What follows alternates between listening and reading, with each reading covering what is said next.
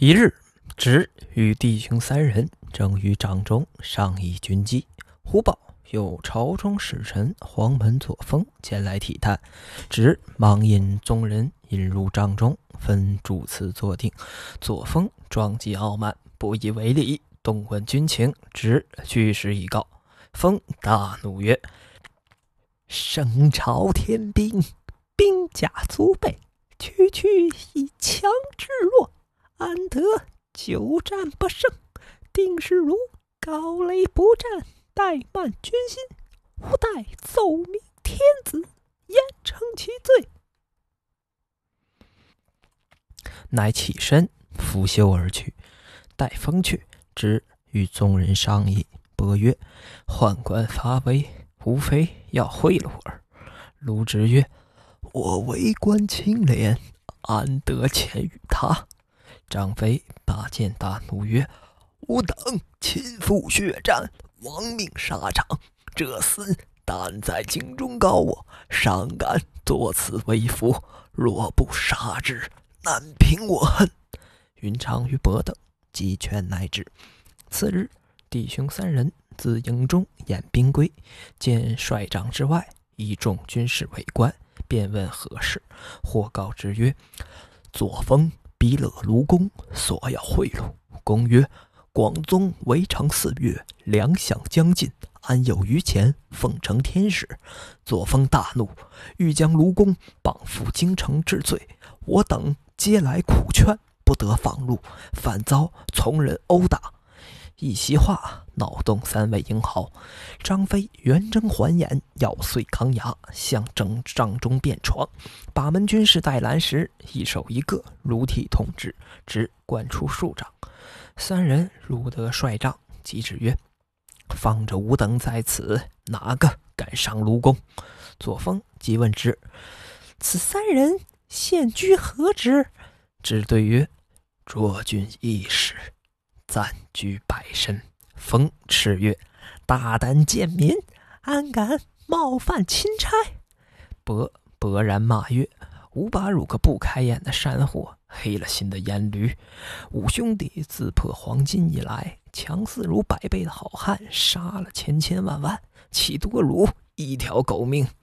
冯危急堪言，早被张飞揪住头发。直拖出帐，卢植苦劝不住，飞揪住左峰、方伯左右开路，直扯至辕门缚住。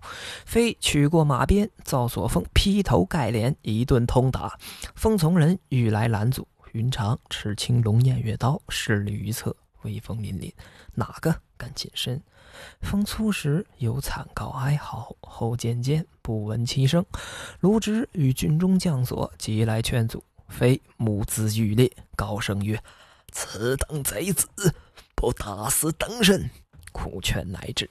方伯命取水泼醒，斥之曰：“如如此恶行，本当为国除害。奈有卢尚书苦劝，今孤摇汝性命。